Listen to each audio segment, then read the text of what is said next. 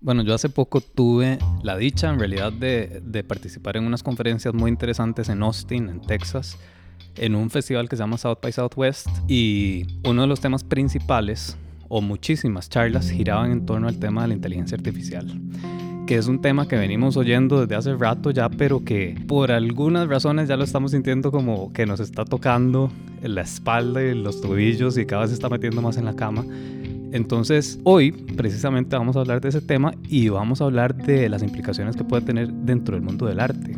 En esas conferencias yo debo decir que de muchas salí aterrorizado de todo lo que se está hablando y las implicaciones que tiene para muchísimas áreas y cómo puede cambiar los años que se vienen. Y esto no estamos hablando de los próximos 10 años, estamos hablando de los próximos 3 tal vez. ¿Qué es lo que va a pasar? De eso vamos a hablar en la buena mesa. Esto, Junita, así se pudo. Cuando estuve en Costa Rica, el módulo más pequeño era el de cocina costarricense. Esto es La Buena Mesa, un podcast para compartir conversaciones que nos nutran y que nos hagan bien. Es necesario avanzar hacia, hacia esa ruta. Invitamos a personas a que nos compartan sus ideas, historias y sueños que nos puedan ayudar a construir una sociedad más sana. de una generación a otra. Yo soy Arturo Pardo. Y yo soy Sergio Leiva. Esperamos que este episodio te nutra. Hoy estamos en la buena mesa con un invitado a quien me costó, la verdad, resumir un poco su, su carrera porque está metido en, muchos ámbitos.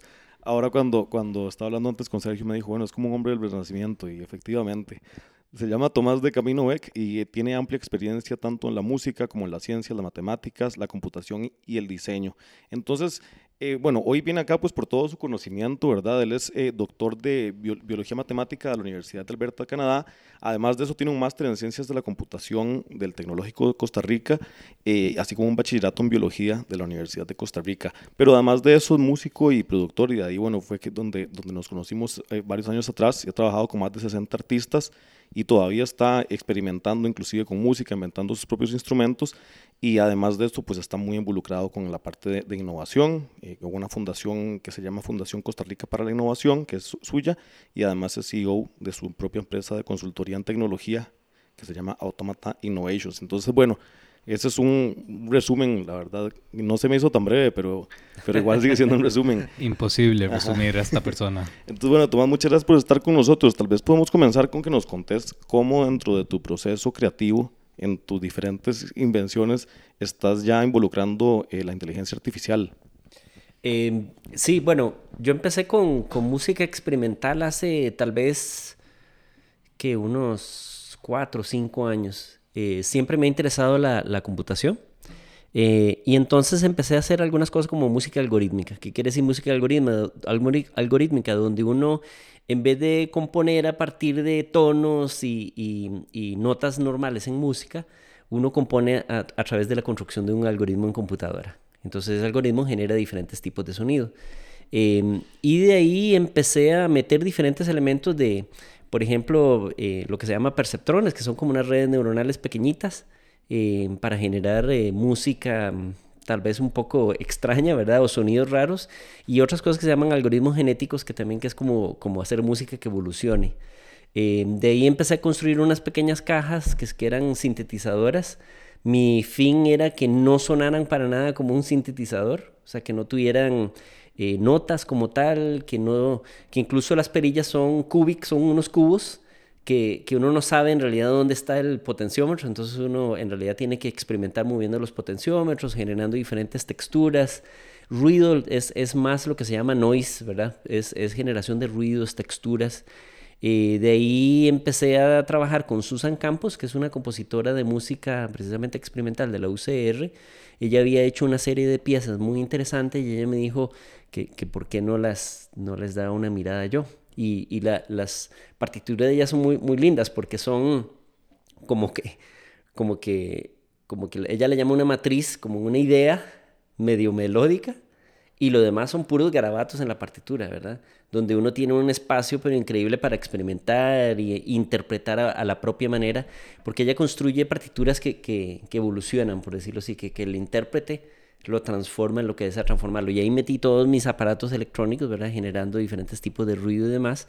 Y desde entonces siempre he estado metido en cuestiones eh, aunque trabajo en electrónica, mi interés no es la electrónica generando sonido, sino el algoritmo o la computación generando sonido a través de aparatos eh, electrónicos. Y entonces de ahí. Y dentro de la parte de computación, digamos, sí, sí puede ir implícita la inteligencia artificial como tal. Sí, claro. el- la, de hecho, desde los, desde los orígenes de la computación como la conocemos hoy, ¿verdad? La computación que, que, que, que es la computadora que, digital, digamos, que hoy conocemos, se, se, se diseñó y se inventó en, en 1940 del siglo pasado, ¿verdad? Eh, y al mismo tiempo que se inventaron las computadoras, un pionero en computación que se llama Alan Turing. eh, eh, él, él pensó ya en lo que, en lo que hoy conocemos como redes neuronales, ¿verdad? Él le llama eh, redes desorganizadas para tratar de generar sistemas inteligentes a través de la computadora. ¿verdad? Él, prácticamente definió matemáticamente lo que era una computadora y, y, probó matemáticamente lo que podría ser una computadora. Para aquellos que no saben, hay cosas que las computadoras no pueden hacer, que se llaman problemas no computables. Eh, las computadoras de hoy en día son ese tipo de máquinas, hay ciertos problemas que no pueden resolver.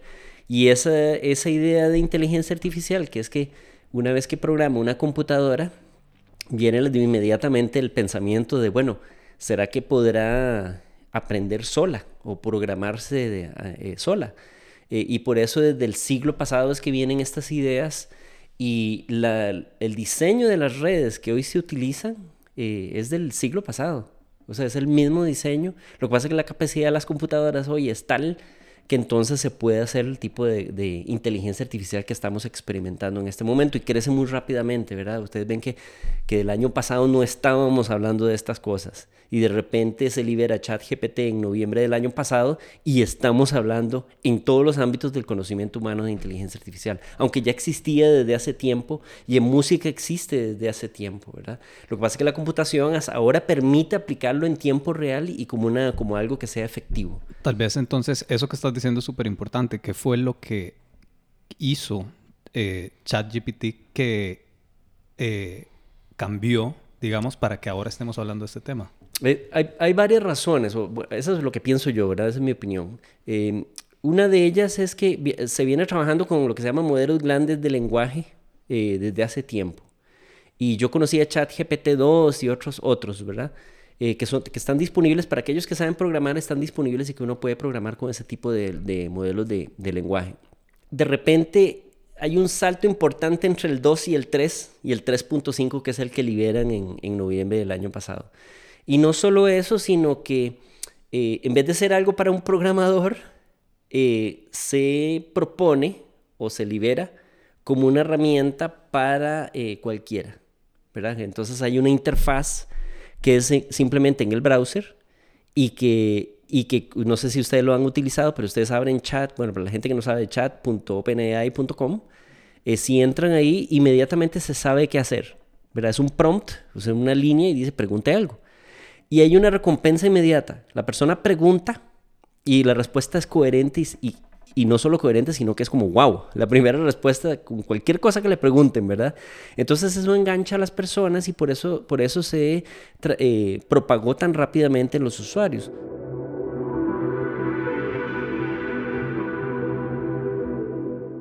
ChatGPT o ChatGPT es un modelo de lenguaje de inteligencia artificial creado por OpenAI.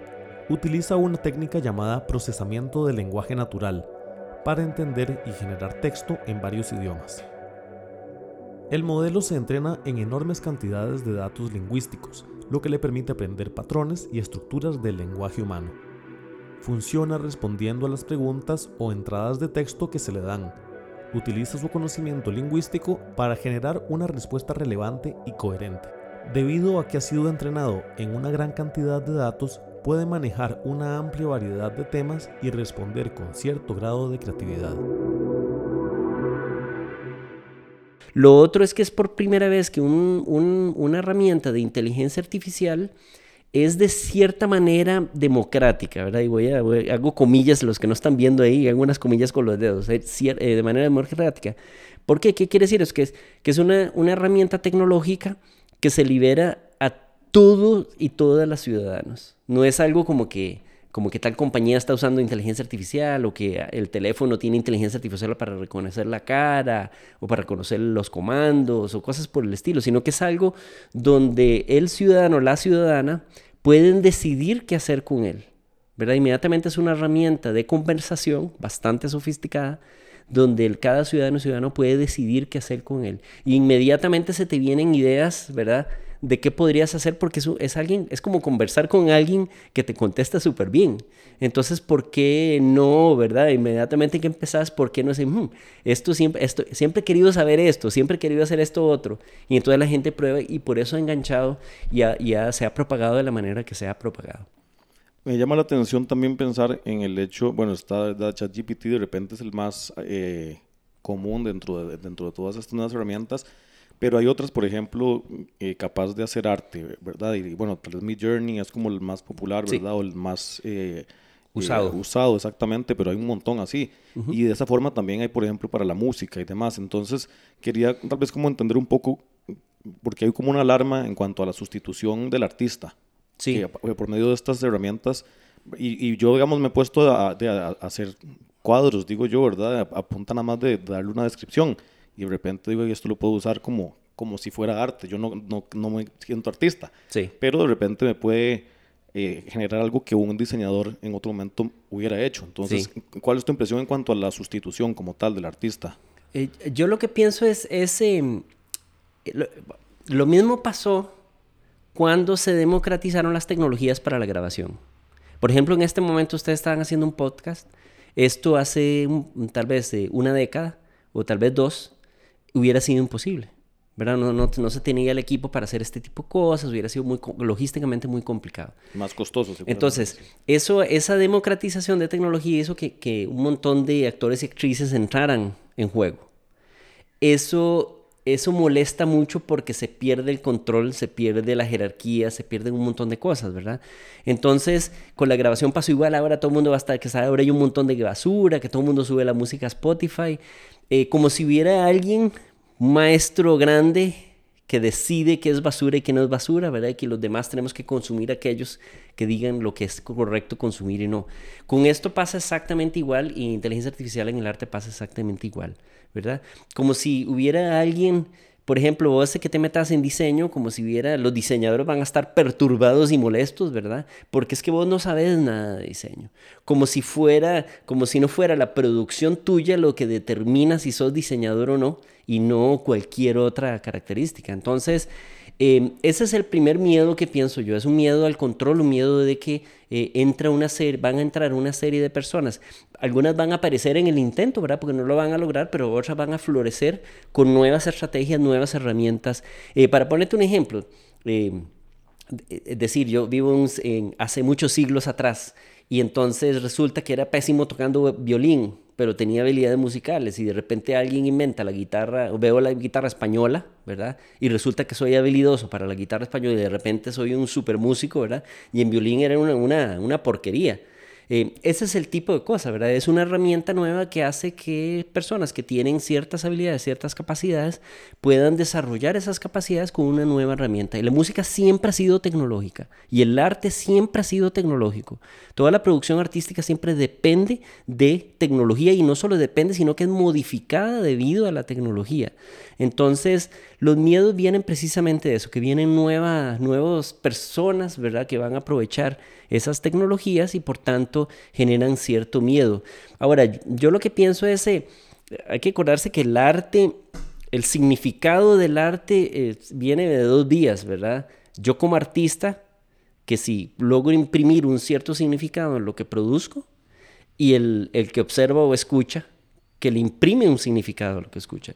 Si yo como artista eh, imprimo de alguna manera, de manera por diseño o por, por, por, emoción o por alguna razón, si estoy muy triste, entonces de repente como algo como Von Iver, ¿verdad? Que, que se va a la montaña y entonces está súper triste y escribe un discazo, ¿verdad? Porque estaba triste, pero no era que estaba tratando de comunicar tristeza como tal, sino que lo comunica porque era lo que estaba sintiendo en ese momento.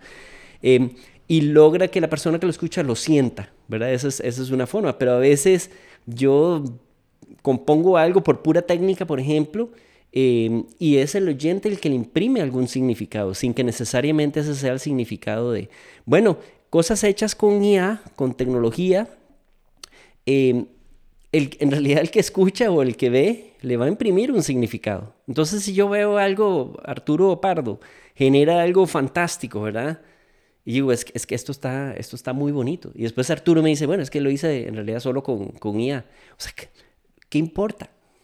¿Pero qué importa? Si, si, yo lo puedo apreciar y disfrutar, es que el significado para mí es extremadamente importante. A mí me tiene sin cuidado qué le significa Arturo. Yo como oyente digo, es que, es que me, me llega, o sea, algo, algo me hace, es como ver un cuadro de Pollock, ¿verdad? Que es medio aleatorio, eh, me tiene sin cuidado lo que quería transmitir, por lo que a mí me gusta ver esos cuadros y se ven preciosos, bueno, como si los viera todos los días, ¿verdad? Pero sí he visto unos en vivo y son muy bonitos. Eh, es uno al final imprime significado, entonces, ¿quién lo creó? ¿Cómo lo creó? En, al final de cuentas es, es, irrelevante. Y vean que con los artistas eh, no solo está el arte que producen, sino el perso la persona misma, ¿verdad? Muchas veces como artistas somos personas, somos personajes y es parte del arte que producimos, ¿verdad? Entonces también el, el que escucha, el que ve, no solo busca, por ejemplo, si fueran art artistas musicales, músicos, no solo va a buscar la música, sino que quiere algo del artista como tal, de la persona. Entonces, en eso el IA está, está no, no, no, es una persona, no tiene intención, no produce con significado, sola no produciría nada buscándole imprimir algún significado. Tampoco sería una persona, tampoco sería un personaje.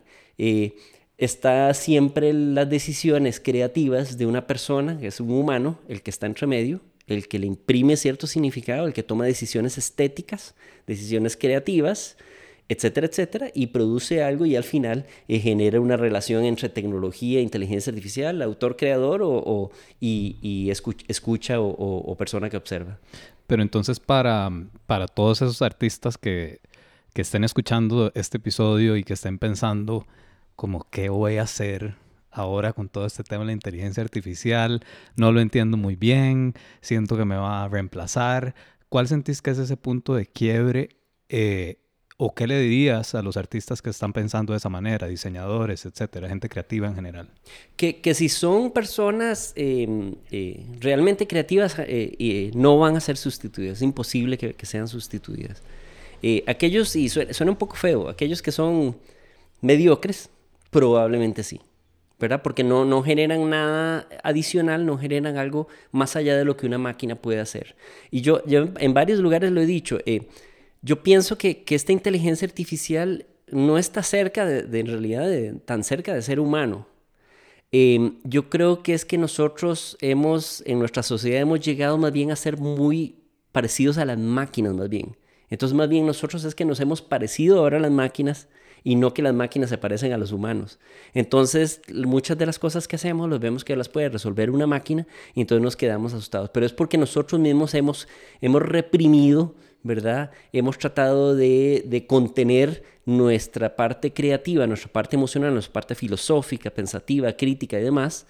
Y entonces, eh, por eso vamos a ser reemplazados por máquinas. Entonces, todos aquellos, aquellas creadores y creadoras eh, que siempre han planteado han sido disruptivos, han generado algo que, que, que llama la atención, algo que, que, propone algo diferente en un contexto de muchas cosas, esos seguirán y probablemente van a producir más y mejor con el apoyo de todas estas herramientas. Aquellos que no han producido nunca mucho van a quedar probablemente ahí eh, eh, opacos o no van a, o no va, no va a haber ningún cambio sustancial para, para ellos y ellas. Tomás, vos que has estado hablando de esto en diferentes partes y que ahora nos estabas contando que, que inclusive ya tenés otra entrevista después de esta, ¿te has encontrado con gente que sienta que estás promoviendo algo, o sea, mejor dicho, como que les da miedo que estés promoviendo el uso de inteligencia artificial como si, casi como si fuera una droga?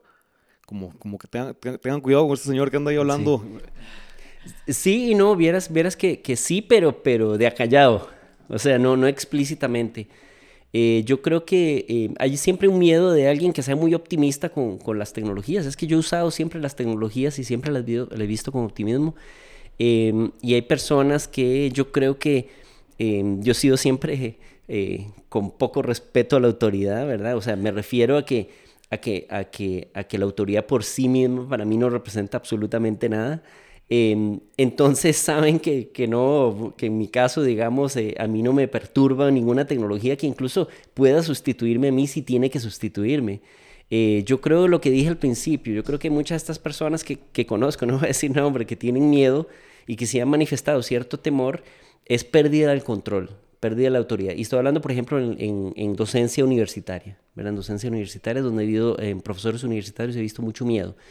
Eh, pero es porque el docente, eh, hay una relación de poder muy fuerte entre el docente y, y, los estudiantes en la universidad. Y es una, a veces nociva, ¿verdad? A veces nociva. Eh, esto se va a diluir diluyendo con estas herramientas, ¿verdad? Esa relación de poder se empieza a diluir y aquellos docentes que, se, que, que dependían o que utilizaban esa, esa relación de poder para dar sus clases, eso que, o que suena feo, pero estamos hablando de las partes feas también, eh, son los que no, no, van a perder el control y eso es lo que los, los aterra, ¿verdad? Que se hacen, inmediatamente se hacen obsoletos, se hacen innecesarios. Eh, y eso los jóvenes eh, también aprovecha y dicen, ¿por qué necesito este carajo si, yo, si lo que me está diciendo él lo puedo ver aquí con un aparato de inteligencia artificial y puedo aprender incluso solo? Entonces, eso ha sido el, miedo que he visto. De músicos no he visto ningún, ningún temor en realidad. Más bien eh, los músicos han estado utilizando ciertos elementos de inteligencia artificial, sobre todo para producción musical, eh, porque ya hay herramientas, por ejemplo, de masterización, que la, masterización es, es un, siempre fue muy cara. Eso es, un, es un mercado interesante que desapareció debido a la inteligencia artificial, o cambió. No ha desaparecido, pero cambió fuertemente, ¿verdad? Eh, antes podía uno pagar hasta, hasta mil dólares por track para masterizar un, un, disco. Masterización quiere decir que después de que se hace, se, se mezcla todo, que suena bonito, eh, una cosa es que suene bonito en un parlante de estudio en mi casa y otra cosa es que suene en, todos los equipos de sonido de todo el mundo, que son muy diferentes. Entonces la masterización como que lo hace más universal para escucharlo todo el mundo. Ese proceso era muy caro y uno pagaba a personas famosas que masterizaban. Me acuerdo varios artistas de los que produje, ¿verdad? Que no, que tenía que ser allá en Sterling Sound, ¿verdad? Y costaba 500 dólares por track, entonces había que pagar 5 mil dólares para masterizar un disco.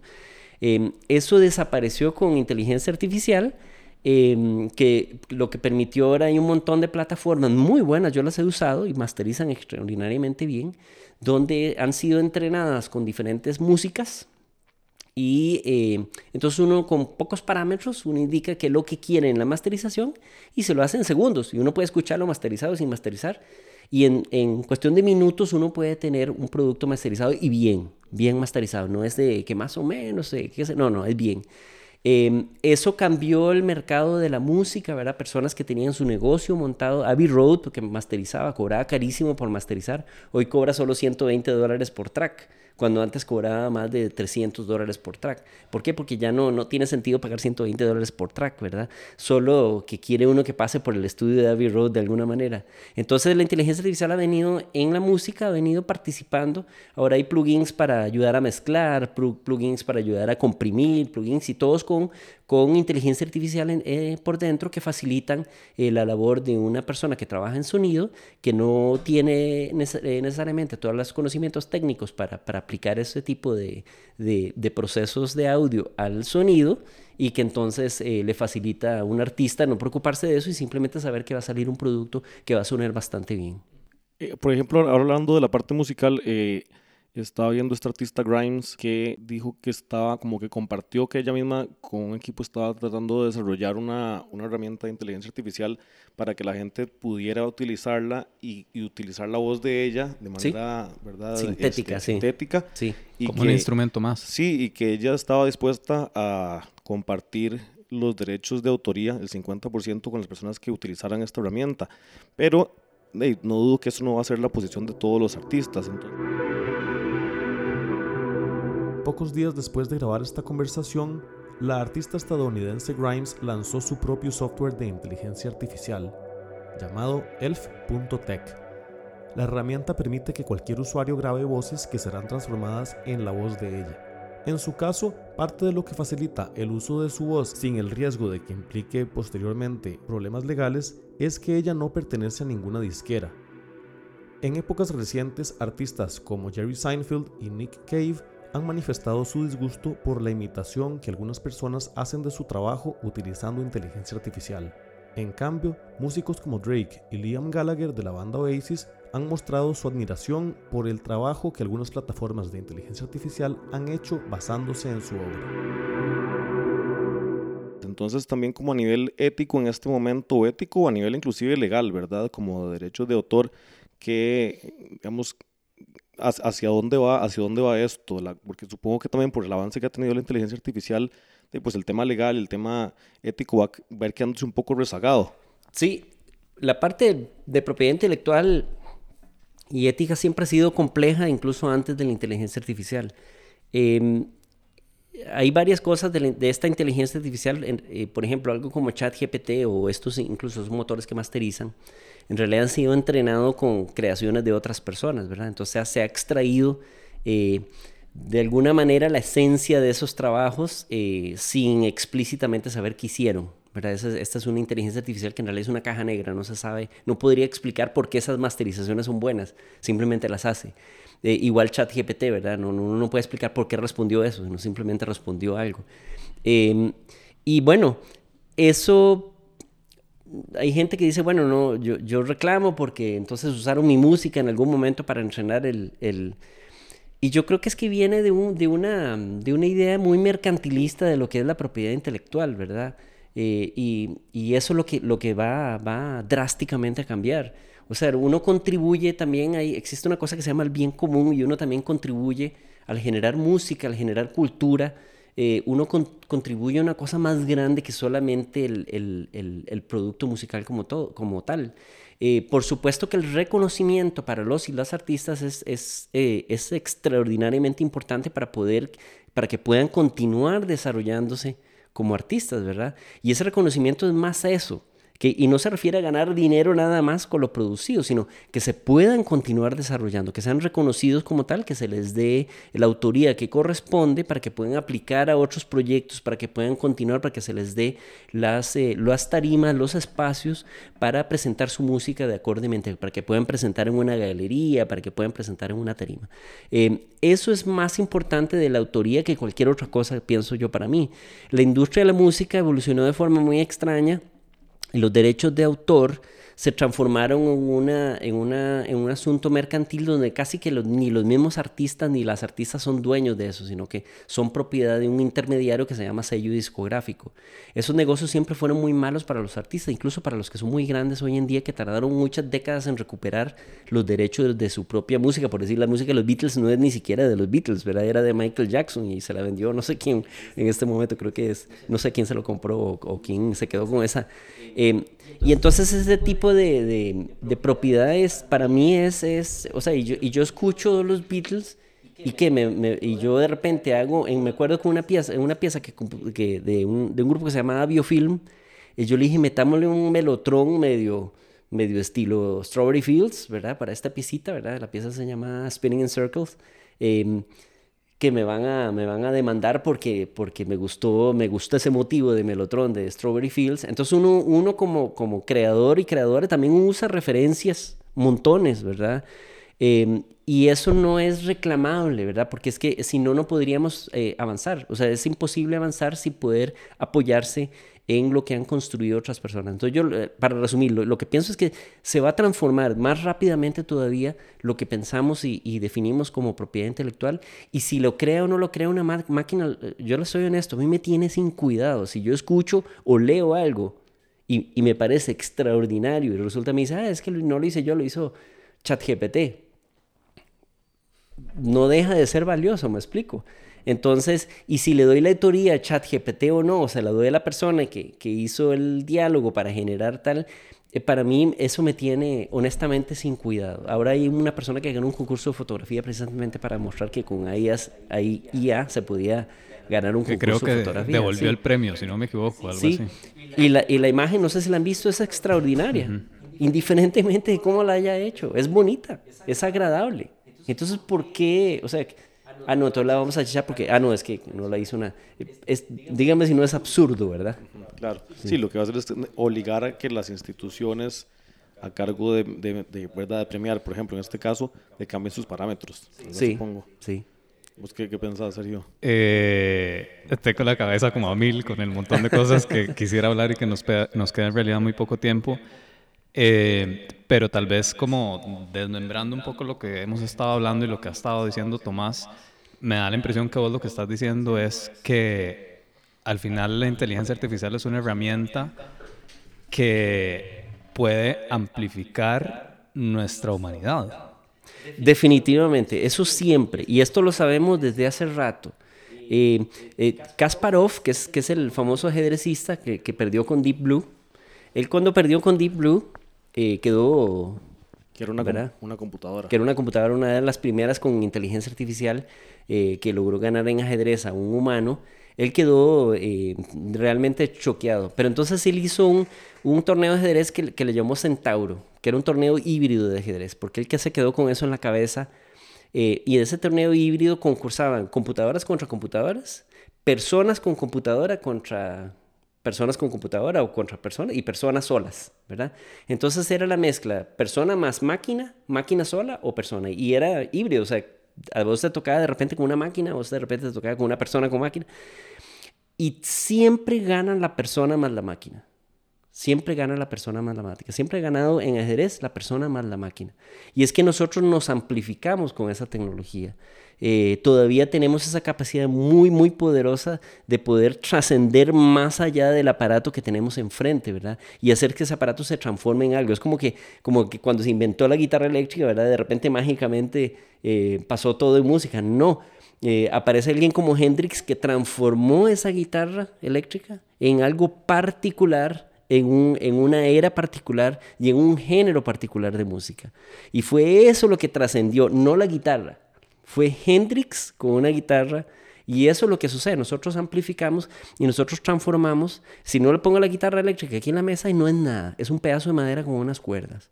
Eh, pero cuando yo la agarro y la transformo en algo excepcional, es ahí donde suceden cosas interesantes. Y ChatGPT o cualquiera de estas, eh, eh, DALI o Midjourney, cualquiera de estas, son eso, ¿verdad? Al final es el artífice, sigue siendo el humano que va articulando una serie de, de, de, decisiones estéticas y conceptuales a medida en el proceso creativo y desarrolla algo que al final eh, dice estoy satisfecho con esto y esto significa esto o no, o siento esto con respecto y entonces aquí lo dejo para que todo el mundo lo pueda observar. De, yo lo que, lo que iba a preguntar al final era qué recomendaciones dabas de software, pero tú ya mencionaste varios, ¿verdad? Sí. Por ahí Midjourney, DALI, bueno, ChatGPT. Había uno también. de OpenAI para música que se llamaba, creo que MuseMe, pero no está funcionando últimamente, no sé por qué, no sé si fue que lo... lo- o sea, no, no, no, no entra, no funciona el, el link. Pero OpenAI tiene, tenía una muy interesante que generaba eh, MIDI, ¿verdad? Eh, eh, eh, eh, con cierto prompt también generaba cierta, cierta información.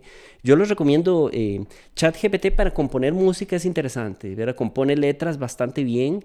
Eh, uno puede pedirlas en el estilo de alguien, incluso estilo de, de, de Kurt Cobain o qué sé yo. Eh, puede, hay gente que ha compuesto solos de guitarra, ¿verdad? Y se los da como, como tablatura. Hay gente que ha compuesto progresiones de, de acordes, eh, etcétera, etcétera, etcétera. Entonces, con el mismo chat, que es una conversación, ustedes pueden eh, eh, obtener mucho para producción musical simplemente consultando al, chat. ¿Cómo ¿Qué te imaginas vos que va a pasar en los próximos tres años con todo esto? Eh, Yo creo que el, el- el impacto más fuerte se va a dar en educación. Porque, porque indiferentemente de que los, el sistema o los docentes lo asuman, los estudiantes lo van a usar. Entonces va a haber un, va a haber un choque fuerte entre los, las los sistemas que estamos usando para enseñar, que están obsoletos y que no han cambiado en, en yo creo que en, que en 300 años, eh, con, eh, con algo que están obteniendo los estudiantes que va mucho más allá. Entonces yo creo que haber un choque fuerte en la educación, es el primero que va, que va a sufrir las consecuencias. Y después los trabajos, no los, los más simples, sino los trabajos que, eh, de, de decisión o de CEOs o médicos o abogados, esos son los trabajos que van a estar eh, en riesgo con estas tecnologías, no, no los trabajos más creativos, ¿verdad? Los trabajos creativos son los que siempre van a estar todavía muy lejos y muy por encima de lo que, de lo que esta inteligencia puede hacer. No sé qué va a pasar en unos años más, ¿verdad? Porque sí podrían, este chat GPT, por la forma en que está construido, eh, podría acelerar considerablemente ¿verdad? otros tipos de inteligencia artificial que también sean interesantes y que, y que sí todavía abarquen mucho más de lo que nosotros hacemos. Perfecto, bueno, ya con esto creo que podemos cerrar, eh, pensando que tal vez eventualmente podemos tener de invitado a, a ChatGPT. Sería interesante ¿verdad? tener una conversación con ChatGPT. sí. Sí. Pero bueno, Tomás, de verdad muchísimas gracias por habernos acompañado y a quienes nos escuchan, eh, ojalá que hayan disfrutado de esta conversación y recuerden suscribirse en la plataforma en la que escuchen podcast para más episodios de La Buena Mesa. La Buena Mesa es un podcast de Good Food. Si te gustó lo que escuchaste, suscríbete a este podcast en tu plataforma favorita y ojalá puedas recomendarlo. Este episodio fue realizado por Sergio Leiva y Arturo Pardo. Edición Arturo Pardo. Música y branding sonoro por Pipa Fábrica de Sonidos.